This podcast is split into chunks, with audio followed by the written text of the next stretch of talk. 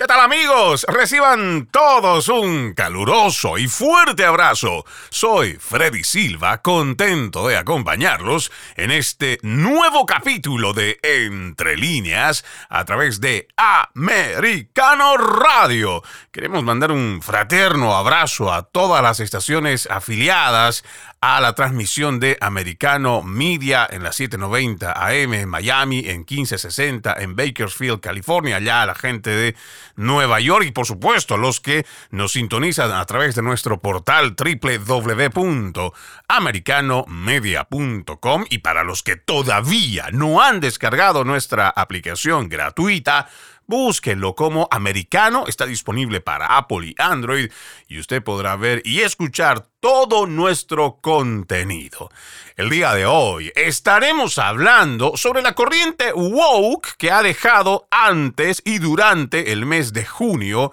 este que acabamos de pasar nada más, donde cientos de empresas han mostrado su lado más ideológico y tanto politiqueros como los gobiernos progresistas incluso han violado normativas sobre el uso de los emblemas y símbolos nacionales al reemplazar o poner a la par la bandera del arco iris sin siquiera enfrentar consecuencias civiles, penales o políticas. Lo que llama también la atención es que todo el avance woke impregna con mucha ideología, pero a ciencia cierta deja muy poca gestión política, ya que las agresiones a las mujeres o la violencia de género no han disminuido. Los abusos sexuales o adoctrinamiento en las escuelas han aumentado y la insistencia por tratamientos de afirmación de género en los niños y adolescentes no cesa. Estaremos a tiempo de frenar todas estas políticas liberticidas en Estados Unidos y el resto del mundo, ¿ah? como también ya lo vienen haciendo algunas naciones de Europa. Será que la batalla contra el adoctrinamiento en las escuelas que impulsa la Internacional Socialista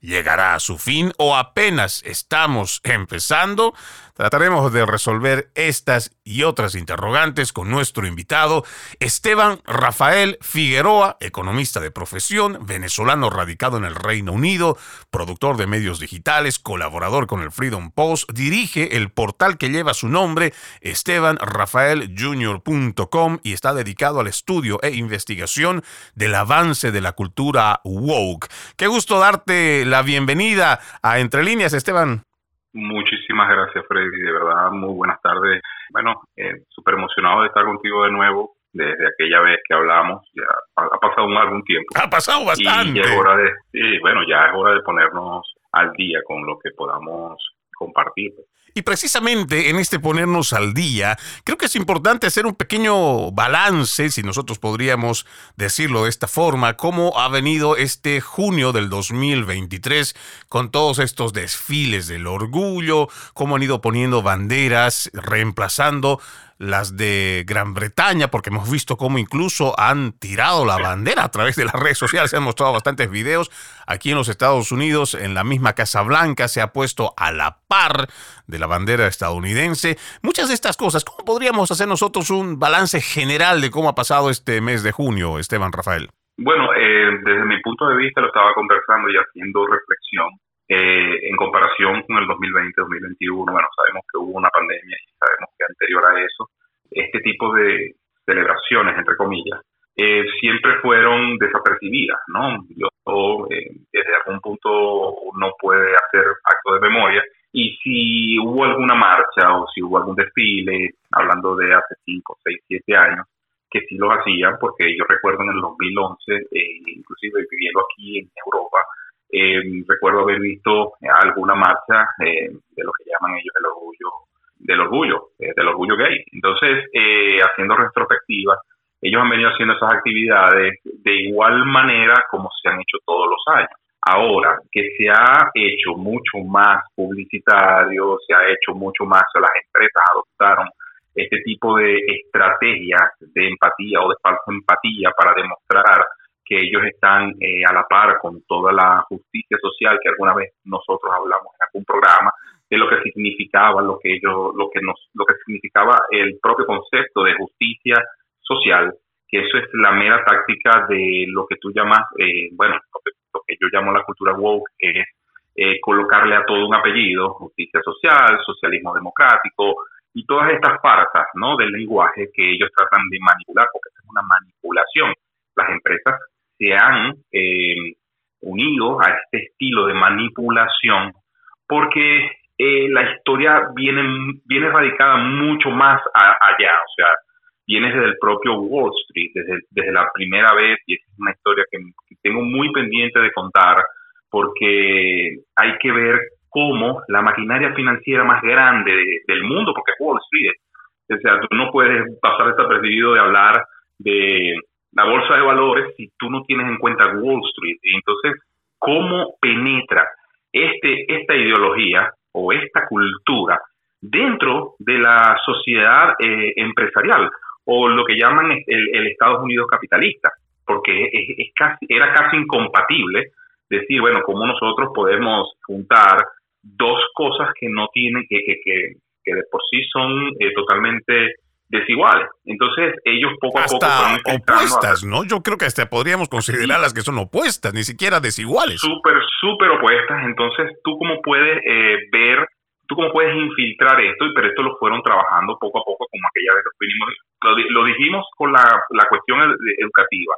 No, que la educación en las universidades, en las escuelas, eso no es de ahorita, eso viene de los años 60, trabajándose poco a poco a través de Berkeley, a través de Harvard, a través de Stanford, todas esas universidades han venido. Y bueno, fíjate que tomando un poquito allí eh, ese punto de las universidades, fíjate que ya la acción afirmativa a través del Tribunal Supremo fue eh, anulada.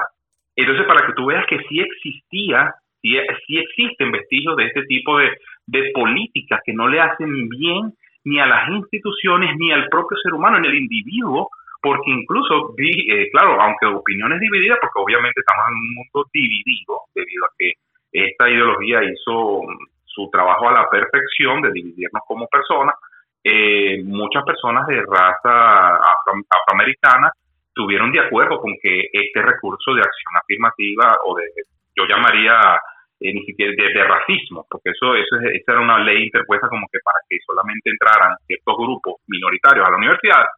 fuese eh, anulada, lo celebraron. Entonces, volviendo a la parte de las empresas y lo que estaba sucediendo, bueno, que, si te pones a ver el, este mes de, del orgullo, trajo muchas más sorpresas satisfactorias a, a, nuestra lucha, debido a que no solamente lo de la acción afirmativa en las universidades y las empresas, también eh, se dieron una serie de, bueno, el Tribunal Supremo se encargó de sentenciar muchas situaciones, incluyendo a que, bueno, eh, nadie está obligado a hacer, eh, a, hacer cualquier cosa que, esté en contra de sus propias creencias. Eso son Claro, hay una, diseñadora gráfica que ahora se le va a permitir, se le va a respetar que no tenga que hacerlo porque sus creencias religiosas no van con no van de acuerdo con la petición de que una pareja, un grupo, una institución gay o de la comunidad LGBT quiera obligarle a hacer. Y este no es el primer caso, ¿no? Recordemos que también hay un una, una, pareja de pasteleros que también tuvieron que pasar por tremendos años de acoso, persecución, pérdida de dinero, pero afortunadamente la Corte Suprema de Justicia terminó también dándoles la razón. Y creo que en eso tienes muchísima razón. No fue del todo malo este pasado mes de junio. No, yo lo, yo lo, yo lo percibí como que empecé a ver el despertar, gracias a las redes sociales, las personas empezaron a enterarse de que hay un movimiento de activistas, porque hay que diferenciar, yo respeto a la persona por su por su por su preferencia sexual y todo lo que esto incluye, porque esto es ancestral, yo siempre lo he dicho, mira, tenemos personas homosexuales, lesbianas desde hace mucho tiempo, y esto hasta bíblico es, en la Biblia están presentes, y y si nos vemos la historia del hombre, nadie te niega de su, porque ellos, eh, su argumento es que nos están invisibilizando. No, no, no, nadie niega su, su presencia y su importancia dentro de la sociedad.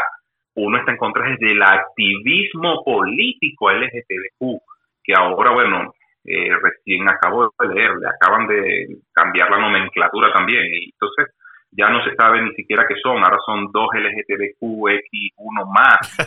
Entonces, eso es político eso es político. Cuando ya tú ves que esto ya eh, trasciende eh, ya lo, lo eh, el beneficio del individuo como individuo, ya tú ves que hay el beneficio de ciertos grupos que tratan de imponer una realidad, que esto se hace, lo que vivimos este mes es tratar de imponer una realidad, tratar de imponer una realidad en el que el 98% del planeta no está de acuerdo. porque el, 98% del planeta ve de que este tipo de, eh, de comportamientos no nos va a llevar a ser tolerantes como sociedad uno del otro. Ahí en lo que está generando es cierta repulsión. Entonces, este, este, este año 2023 vimos y presenciamos cómo una compañía de cerveza eh, casi va a la quiebra. Bob Light, y en su afán de incluirse dentro de la justicia social, vimos cómo perdieron más de 25 mil millones de, de, de, valor en el mercado. Y no solamente ha sido con Budweiser, ¿no? También estamos hablando de Target, estamos hablando de otras empresas que han apostado por seguir adelante esto de HRC, que es el Human Rights Campaign, que está entre otras empresas que financian este índice de igualdad corporativa, está el señor Soros. Tenemos que irnos a nuestra primera pausa, amigos de Entre Líneas. Todavía tenemos muchísimo de qué hablar sobre este avance woke y lo que deja el pasado mes de junio. Ya regresamos. Seguimos, seguimos con más de Entre Líneas a través de Americano Radio. Recuerde que este 2023 juntos decimos no más fake news, no más noticias falsas. Para ello ponemos a su disposición nuestro portal www.americanomedia.com, www.americanomedia.com, donde usted estará informado minuto a minuto. Y si todavía no ha descargado nuestra aplicación, lo invito a que lo haga, búsquelo como americano, está disponible para Apple y Android y es totalmente gratis. El día de hoy estamos con nuestro invitado Esteban Rafael Figueroa, economista de profesión. Él está dedicado al estudio de la investigación del avance de la cultura woke. Antes de irnos a la pausa, decíamos que el mes de junio, a pesar de todo ese bombardeo que hemos tenido con esta cultura woke a través de la televisión, Hollywood, igual que las redes sociales, toda esta parte corporativa que está unida al HRC, decíamos el Human Rights Campaign, que es una organización, entre comillas, sin fines de lucro, pero es un lobby bastante fuerte. Ya que tú mencionabas el tema de Wall Street, esta es una compañía, esta es una organización sin fines de lucro que se encarga de establecer este índice de equidad corporativa, que en un programa hemos detallado los cuatro puntos más importantes que ellos exigen para que se pueda reunir este puntaje de 100 puntos, los cuales les permitirían accesos económicos. Decíamos también, Esteban, antes de irnos, que hay empresas como una cervecera que decide poner como una imagen a un transgénero y hay empresas que igual se suman para poner a hombres vestidos de mujer, pero sufren el revés o la reacción de gente que no está de acuerdo y esto les cuesta no millones, les cuesta billones de dólares. A pesar de todo ello, hemos ido viendo, Esteban Rafael, que existe, afortunadamente, aunque muy poco, pero ya está comenzando una especie de resistencia. Pero al mencionar esta resistencia, todavía creo que podríamos decir estamos en pañales en el sentido de que la asimetría de cómo nos bombardean desde tantos puntos, pero también hay una respuesta bastante permisiva o a la vez pasiva, donde la gran cantidad del grueso de la población está mirando desde afuera del ring como un simple espectador, cuando en realidad lo que hoy está pasando, no solo en Estados Unidos, allá en Europa, debería inmiscuirnos a que nos metamos dentro de esta batalla cultural y espiritual. Correcto. Sin embargo, no, todo eso que dices es correcto, pero mi percepción de esta charla que tenemos a la, a la otra que ya habíamos tenido, es que tú puedes observar que existen en estos momentos mucho más voces en el espacio donde tú puedes compartir ideas, que es el espacio universal, que son las redes sociales, se van uniendo muchas más voces en torno a ir en contra de. Incluso, eh, vamos a llamarlo creador de contenidos, influencer, como tú lo quieras llamar, que se dedicaban a ciertos nichos X, han empezado a hablar en torno a esto y esto es importante, fíjate que este es el principio. No estoy diciendo que vamos ganando, no estoy diciendo de que ya esto es lo que teníamos que hacer, pero sí estoy diciendo que de alguna forma ya empezamos a despertar a los padres, porque son las personas indicadas para empezar a mover conciencia. Luego de los padres vienen eh, otra clase de personas que, claro, están viendo de que si quieren formar a futuro una familia, en este ambiente hostil donde se le impone un estilo de vida que no estamos, que por supuesto, yo siempre lo digo, un estilo de vida retrógrado. Este estilo de vida que estamos viendo no es progresista, o sea, no es, no es progreso, es retrógrado en toda su dimensión. Por ejemplo, andar desnudos por las calles, tener actitud de personas que no tienen sentido común en torno a demostrarse, etcétera, etcétera. Eso es retrógrado. O sea, hay que, hay que, hay que, hay que admitirlo. Y estas personas que quieran formar familia y ven este ambiente dicen, no, tenemos que eh, poner un, tenemos que poner nuestra voz, porque lo principal que hay que hacer, porque muchos dicen, ajá, pero ¿qué se puede hacer? Bueno, ya con que las personas estén informadas y en el momento de que se tenga que, por ejemplo, votar, ir a una asamblea de padres y representantes en la escuela, ver como que una empresa, en este caso de los boicots, que no es cancelación, son boicots, es dejar de consumir, ya no quiero consumir tu, con tu, eh, tu producto, yo voy a, con cada dólar que yo me gano, yo voy a votar por un producto que posea mis valores. Eso ha generado, eso no se, eso no se vio antes. En el, en el caso de Hollywood ya no vamos a ver las películas que nos quieran imponer desde la mega corporación Disney y le vamos a hacer fracasar todas las películas, no nos interese el poder económico que ellos tengan. Y de allí vemos y resumimos a lo que está en Wall Street, porque tú estás hablando del D del DEI, que es la diversidad, la equidad y la inclusión impuestas a través del empleador, pero también hay algo que es mucho más eh, voraz, que es el ESG, que es el, estoy, haciendo la traducción en español, que es el índice de gobernanza ecológica, ¿ok? Que ese fue el inicio con que penetran Wall Street para empezar a enfilar a las empresas a que no iban a hacer lo que les diera la gana,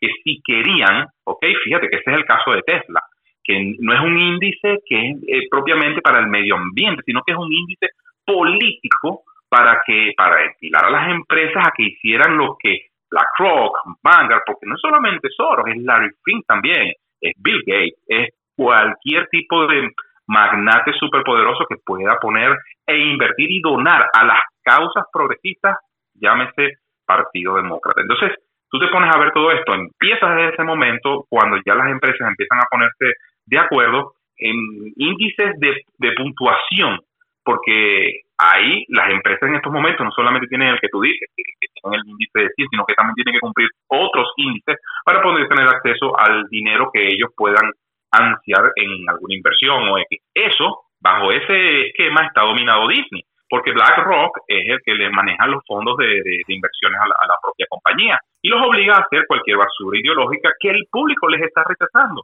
Esteban Rafael, aquí por ejemplo, me gustaría hacer hincapié porque teniendo la oportunidad de alguien que viene estudiando, investigando esto como tú, sería importante decirle a la gente cómo es que estos eh, lazos se van uniendo, porque en algunas conversaciones que he tenido con colegas, amigos en realidad de otras profesiones también, es que ellos dicen, ¿por qué dicen que es que BlackRock podría intervenir o podría hacer esto o podría decir aquello, si son simples firmas de fondos de inversión que nada tienen que ver con la parte ideológica. Pero digo, ¿cómo es posible más bien que no te vayas dando cuenta que cuando hablas de BlackRock no estás hablando de una pequeña firma de inversión que tal vez ha tenido suerte de llevar adelante con éxito una industria como por ejemplo la farmacéutica? Cuando hablas de BlackRock, si solamente hablas de la parte farmacéutica, están con sus inversiones en por lo menos siete de los 15 más importantes laboratorios de la industria farmacéutica. Y ya ni hablar de los medios de comunicación o las redes sociales o las demás industrias. Estos son los cabos que hay que ir atando para que la gente entienda esta relación. Es fácil y sencillo. Eh, Larry Fink, que eh, era el CEO o que es el CEO de BlackRock, fue, es el padre del ESG. Y en el momento que ellos se dan cuenta de que existe una forma de capitalizar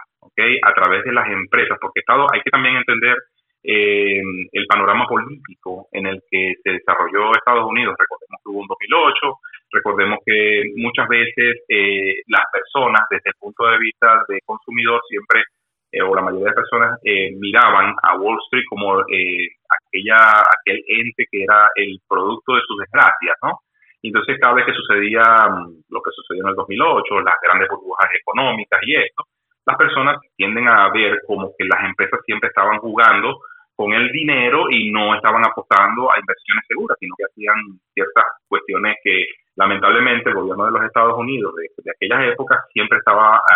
tratando de tapar esos huecos dentro de las propias empresas otorgándoles préstamos. Sabemos que hubo un momento en donde Obama salva algunas empresas aeroportuarias y en realidad no estaba salvando al trabajador, sino que estaba salvando a los dueños, que eran los, propios donantes de su campaña. Entonces, todo esto, el público norteamericano estaba empezando a percibir que las megacorporaciones, las megas, aquellas corporaciones que, no tienen competencia, estaban haciendo de daño a la sociedad norteamericana y al espíritu de la libre competencia. Claro, la RIFIN viene y dice, bueno, para cambiar esta perspectiva, vamos a meternos a la justicia social. Vamos a hacerle a creer a la gente de que nosotros estamos con ellos a través de la inclusión, de, la, de los programas raciales, del feminismo. Incluso el feminismo fue la primera piedra que ellos colocan para que empezara a ver que Wall Street no era patriarcal, sino que Wall Street era un ente que podía eh, incluir a todo Estados Unidos como, como, como parte de sus políticas que no importaba la meritocracia, entonces iban a,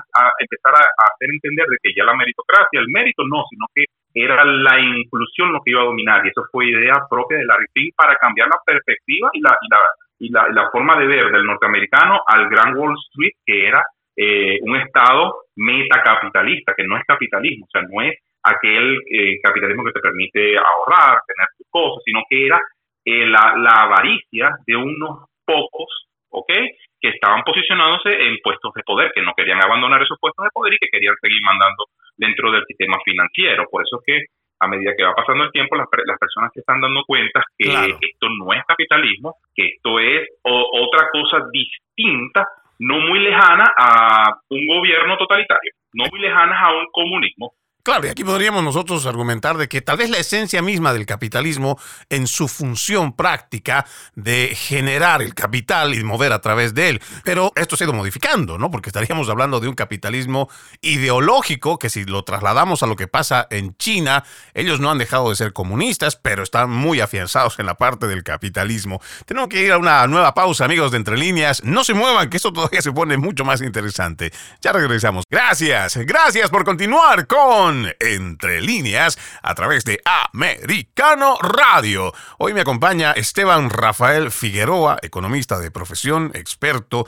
en los temas de la cultura woke. Antes de irnos a la pausa, Esteban, decíamos que este avance de Black Rock tiene una importancia brutal, no solo en los Estados Unidos, sino el resto del mundo. Hay mucha gente que, por ejemplo, también desconoce que una de las firmas, precisamente BlackRock, que tiene el único sistema o el más avanzado de inteligencia artificial que ya lo viene trabajando hace muchos años, Aladdin, le ha permitido ser la empresa poderosa que hoy puede manejar estos fondos de inversión de forma exitosa. Lo que tú decías antes de irnos, realmente muy cierto, porque antes se especulaba de por sí. Wall Street es un centro de especulación. Haga cuenta usted que es un centro de apuestas. Muy pocos van a lo seguro y muchos les encanta ver si la suerte les acompaña, entonces generan ingresos que van por encima del 100%. Pero cuando se trata de arriesgar el dinero ajeno, mucha de esta gente inescrupulosa simplemente apuesta como si estuviera jugando en Las Vegas y termina perdiendo la plata del resto.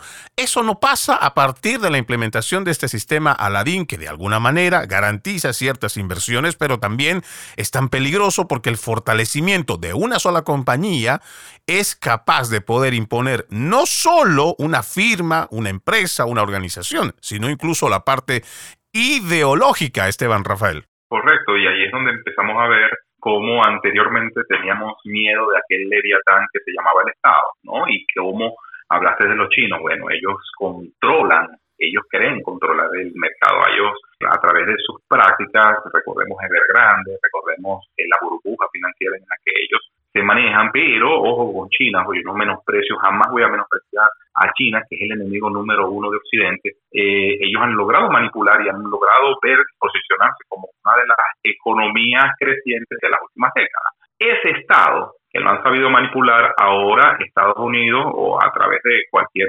grupo de estos financieros lograron ver de que se podía formar otro leviatán que se llama, no lo voy a llamar el mercado, pero es, tiene esas mismas características donde ellos puedan, pueden controlar todo lo que se mueve dentro de él. Ya no hay libre competencia porque muchas veces hablamos en que, mira, eh, Estados Unidos es un, es un sistema capitalista, sí, sí lo es, pero hay que empezar a ver de que existen también grandes empresas, grandes corporaciones que manejan prácticamente parte o casi toda la economía. mira, si nos ponemos a nombrar las empresas que son pilares en Estados Unidos, por una parte es Amazon, cuáles, nos podemos ver cuáles son las prácticas de Amazon, empezamos a ver de que, wow, o sea, todo lo que Amazon establezca como parte de nuevos movimientos económicos siempre van a ser adoptados por los norteamericanos. Entonces, estos son profundamente ideológicos y, por supuesto, el Larry Fink aprovechó esta parte como para cambiar el, la cultura y aprovechó a cambiar la percepción que se tenía de las empresas. ¿Que lo ha logrado? No creo, porque en estos momentos se fueron de un lado hacia otro, porque se fueron de la parte de que las empresas empezaron a adoptar políticas en donde, bueno, empezamos a aceptar, eh, ya dejamos la segregación o dejamos el racismo dentro de las empresas, ya empezamos a ser eh, más inclusivos con respecto a las mujeres que puedan ser CEO o X, Y, Z, a tomar un estado absoluto de toda esa ideología para que estas empresas funcionen, ¿ok? Y esos son, eh, dentro de los muchos ejemplos, y ya yo veo que también los comediantes han empezado a hablar de eso, el comediante Rob Schneider muy eh, cómicamente dice, mira, yo prefiero volar en un avión que esté el piloto capacitado por su destreza y no que esté escogido por su ideología. Yo prefiero llegar a salvo al lugar donde voy a llegar y no eh, andar con miedo de que el piloto del avión haya sido escogido por una de estas prácticas llamadas, eh, llamadas de EI, y si eso lo trasladamos, y si eso lo trasladamos a la política que, por ejemplo, se debe aquí en Estados Unidos, y creo que ustedes también tienen algunos ejemplos allá en Europa, Podríamos citar algunos ministros, algunos secretarios que se han nombrado aquí por su género y que terminaron siendo acusados o arrestados por el robo de maletas, por hacer ciertos tipos de conductas que se supone no deberían de permitir dentro de las oficinas federales, pero eso es lo que pasa, ¿no? Escogemos a gente que viene más por ideología que realmente por mérito y lamentablemente tenemos los resultados. Mira, solamente por mencionar el último, Esteban Rafael, tenemos a la vicepresidente más impopular, pero además más ah. ineficiente como es Kamala Harris, y esto recién una encuesta que salió la pasada semana, y esto es producto precisamente de que se eligen a personas ya sea por el color de la piel o por su género, cuando en realidad lo que necesitamos para hacer gestión es gente capaz de llevar adelante una nación, que es un compromiso muy grande. Exacto, y esto es un maquillaje, porque en realidad no estás resolviendo el problema, lo que estás es empeorando el problema, lo que estás es haciendo perder la capacidad que pueda tener un país tan grande como Estados Unidos de liderar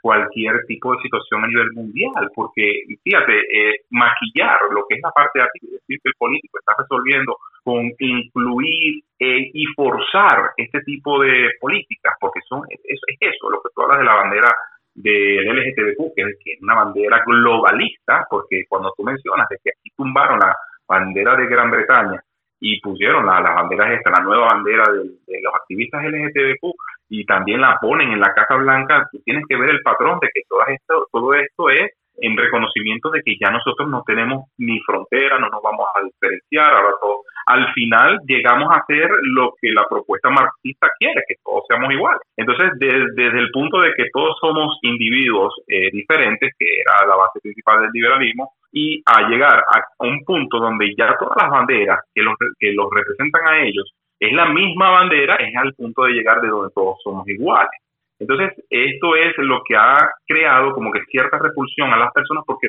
mm, por mucho que yo esté aquí y yo diga, mira, a mí no me representa esta bandera, porque hay que decirlo, a mí me representan dos banderas, pues la venezolana o la de, Reino Unido, de Gran Bretaña. Esas son las que yo siento, por las que yo voy a trabajar todos los días, pago mis impuestos, eh, levanto a mis hijos para que vayan a las escuelas, para que aprendan de la historia de este sitio, a nadie tiene como que la facilidad de explicarme por qué esas banderas están violando todo reglamento, violando todo reglamento eh, y, establecido por personas que sabían que el país que se tendría que, ir levantando y forjando las nuevas generaciones eh, tenía que representar un símbolo de unión entre todos. En cambio, esta bandera que hablamos al principio lo que representa es la división de dos grupos muy marcados. Entonces, bueno, desde el punto de vista, y hablando de lo que estábamos hablando al principio de esta mm, conversación, este año el saldo ha empezado a dar frutos, ha empezado a dar frutos. El saldo ha empezado a beneficios, la contrarrespuesta que tienen las personas eh, en Canadá, en España, en Estados Unidos, en todas partes donde se estaba estableciendo. Ahora también, Esteban Rafael, creo que aquí es importante que la gente entienda cómo va esta manipulación de la que tú hablabas en el primer bloque, porque esto se trata de ingeniería social, se trata de una manipulación del lenguaje cuando tratan de decirnos que esto es la bandera de la inclusión, de la diversidad. Mentira, esta es una bandera política, pero también nos están tratando de decir que esta es una bandera que va a unificar. Mentira, lo que quiere es empezar los primeros pasos para que la gente entienda de forma gradual que nos dirigimos hacia un mundo globalista. No por nada, dentro de los planteamientos de la Agenda 2030, ellos dicen que se debe educar a los niños para que sean ciudadanos del mundo, para que estos niños sigan promoviendo también las políticas de fronteras abiertas y que es mejor un mundo libre. ¿Un mundo libre para qué? Esas son las preguntas que muy pocos se hacen y creo que es importante ponerlo siempre en ese contexto, porque dentro de esta manipulación del lenguaje también nos quieren hacer creer, Esteban Rafael, de que realmente este es un grupo el cual nos va a representar a todos, cuando en realidad por debajo, y lo que ya está cada vez saliendo más fuerte, es una imposición, es una cultura totalitaria donde creo que muchos decíamos con mucha tranquilidad que no teníamos problema con las personas homosexuales, un gay, una lesbiana, porque en realidad esto del orgullo, volvemos a mencionar, es un tema más de manipulación del lenguaje. ¿Por qué? Porque la elección de tu preferencia sexual no es un logro, no es un mérito para celebrarlo. Lo que deberíamos proponer entre todos, tal vez es mejorar nuestra forma de respeto a todos y hacer en las escuelas de una forma general la insistencia de que la persona que se vista de tal forma, la persona que guste o se vea como quiera verse, es un tema muy personal. La parte de la identidad sexual es parte íntima del ser humano y no necesitamos ir a gritarlo a los cuatro vientos como si se tratara de un mérito. Es importante que partamos desde esa premisa de el respeto de que todo ser humano merece respeto. Y claro, por supuesto vamos a forjar que ese respeto venga de ambos lados, pero eso no se da con la cultura woke, porque esta cultura woke viene a imponernos. Una vez que nos dice que debemos ver la realidad objetiva desde su punto de vista y además nos vienen a decir que si no lo vemos de esa forma, vamos a empezar a ser sujetos de sanciones, ya sea amonestaciones, después será una imposición o una multa económica. Incluso hay naciones que están llevando esto al extremo en el nombre de discurso de odio, incluso va a haber privación de libertad. Entonces no hay nada inclusivo, no hay nada de respeto, sino hay una agenda totalitaria que lo que quiere es imponer a la mayoría de la sociedad en el mundo ciertos paradigmas que no son reales, que no son científicos y que son muy dañinos para la misma sociedad. Vamos a ir a nuestra última pausa, amigos. Seguimos, seguimos con más de Entre líneas a través de Americano Radio. Vamos a mandar un fuerte abrazo a la gente maravillosa que nos escucha en California, en Nueva York, aquí en Miami y en cualquier parte de la Unión Americana a través de las estaciones afiliadas y también aquellos que nos escuchan por www.americanomedia.com, lo invito a que descargue nuestra aplicación Americano disponible para Apple y Android y es totalmente gratis. El día de hoy estamos con nuestro invitado Esteban Rafael Figueroa, un experto y además alguien que investiga constantemente este avance de la cultura woke, hablando en términos generales de este mes de junio que ha pasado, mucho del impacto que tiene todavía esta corriente woke, que lejos de terminar, parece que va a ser una larga y dura batalla, pero tenemos la esperanza, Esteban Rafael, de que existe gente no solo periodistas, divulgadores de distintas tipos de profesiones que hoy están despertando. Y algo que creo que es el común denominador que se está teniendo para este despertar, corrígeme si estoy equivocado, es el tema de que hayan ido tan lejos con estas políticas LGBTQ y lo demás que le vengan a aumentar después, que se hayan metido con el tema del adoctrinamiento en las escuelas, que a los niños los tengan que someter a estos espectáculos grotescos en las calles donde hay hombres semidesnudos, si no son desnudos completamente, y están en presencia de los niños. Esto está despertando de una forma brutal, pero debo decir, está generando mucha conciencia y creo que este es el camino el cual debemos continuar para que el resto de la población vea de que no se trata este mensaje de inclusión, de diversidad, de tolerancia, de aceptación, tal como lo proponen, que por debajo viene una agenda globalista, una agenda perversa, liberticida, a la cual debemos dar batalla ahora, no esperar más, Esteban Rafael, porque ellos ya vienen avanzando desde hace muchos años. Correcto, y te pones a ver las características principales de lo que sucede quienes promueven este tipo de espectáculos son personas que de forma natural no se pueden reproducir y de forma natural no van a poder tener el acceso a poder tener una descendencia y que esa descendencia ellos adoctrinarla. Entonces, eh, ¿qué optan ellos? Es a través de la fuerza del Estado imponer eh, ese maquillaje que yo te mencioné, que se ve aquí arriba, que no es una solución, sino que es un maquillaje, viendo, la, viendo los resultados que genera qué sé yo, una vicepresidenta o una secretaria de salud o eh, una secretaria de prensa, eh, sabemos ya el resultado de arriba, pero eh, ¿dónde está la solución? Esto lo saben ellos, han venido avanzando de una forma vertiginosa y es formar la Guardia Roja de Mao, que ya no va a ser la Guardia Roja de Mao, va a ser la Guardia Roja de la cultura woke, en donde en las escuelas, en los preescolares y en las universidades van ellos directamente a formar a sus operantes ideológicos, que ya ellos han hecho con mucho éxito a través de las universidades. Ahora bajaron un nuevo nivel en donde van por las escuelas cambiando los currículums, cambiando cualquier tipo de eh, material didáctico. Ya hemos visto cualquier cantidad de material didáctico que se les pretende dar a través de las bibliotecas y de los propios eh, maestros, que son agentes ideológicos para crear un músculo, un ejército de niños que se les rebelen contra sus propios padres. Entonces, allí está el éxito de toda esta situación. El que no lo quiera ver de esa forma tiene que ver el resultado, por, ejemplo, videos donde en escuelas se les, o sea, prácticamente se les obliga a los niños, porque el, niño no entiende que es una bandera arcoíris, el niño no entiende que es una bandera de BLM, el niño no entiende ningún tipo de, eh, de símbolos, a menos que el adulto principal es el que los vaya a instruir en este tipo de, ideología. Entonces, la idea de todo esto es, ahí, es donde está eh, el otro nivel, en donde nosotros como padres tenemos que estar pendientes qué es lo que le están dando a nuestros hijos dentro del aula de clase y hacer resistencia, por lo menos desde mi propio caso, mi resistencia es estar pendiente todos los días de qué es lo que reciben ellos como información y qué es lo que les están dando en la escuela y saber que la escuela tiene instrumentos para que puedan,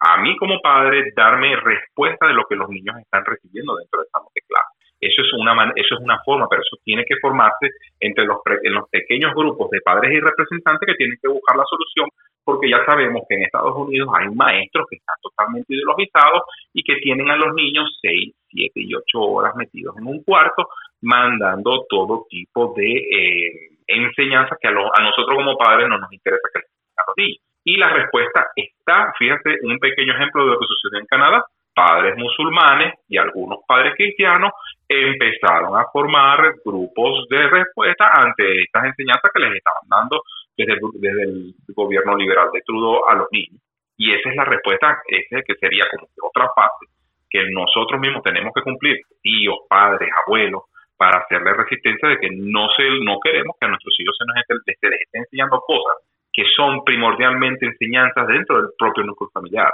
Entonces, allí es parte de lo que, lo que se puede hacer.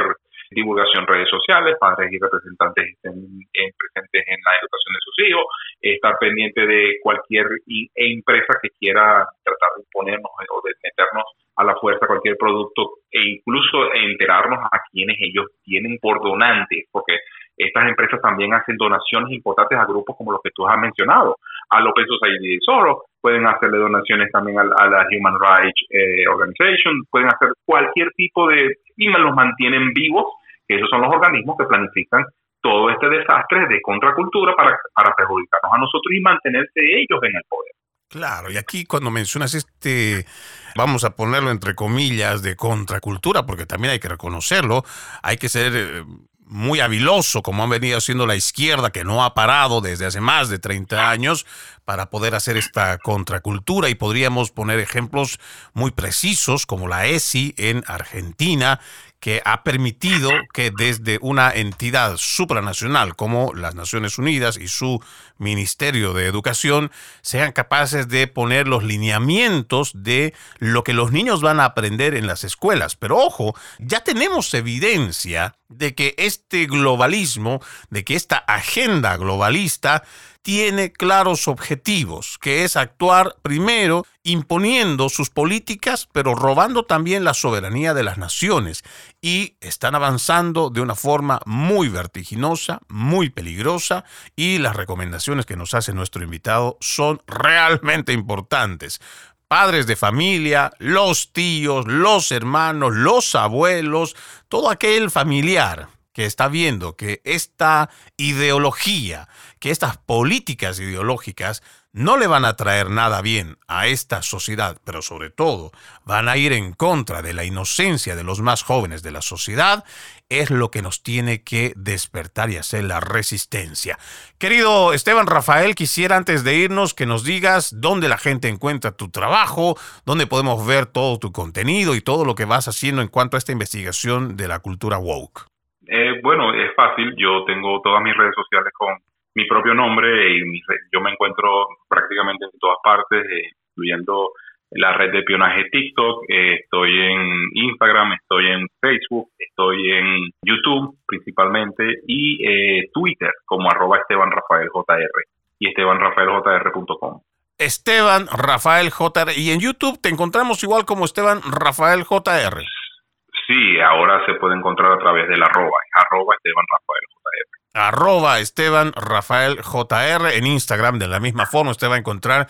que hace videos live, que comparte con la gente, que igual hay una serie de preguntas y respuestas, donde se comparte igual que lo hacemos en este programa. Hay gente que está muy comprometida, hay gente que está muy preocupada y que estos son espacios que nos permiten a nosotros poder aprender cómo hacerle frente a todo este avance globalista, a todo este avance woke. Quiero darte nuevamente las gracias, Esteban Rafael Figueroa, economista de profesión, venezolano, radicado en el Reino Unido, productor de medios digitales, colaborador del Freedom Post, dirige el portal que lleva su nombre, estebanrafaeljr.com y dedicado, como ya lo dijimos, al estudio de la investigación del avance de la cultura woke. Como siempre, un gusto haberte tenido aquí en el programa, Esteban Rafael. Un abrazo. De esta forma vamos poniendo punto final a este capítulo de Entre líneas. Soy Freddy Silva. Los invito a que continúen con la programación de Americano Radio. Permiso.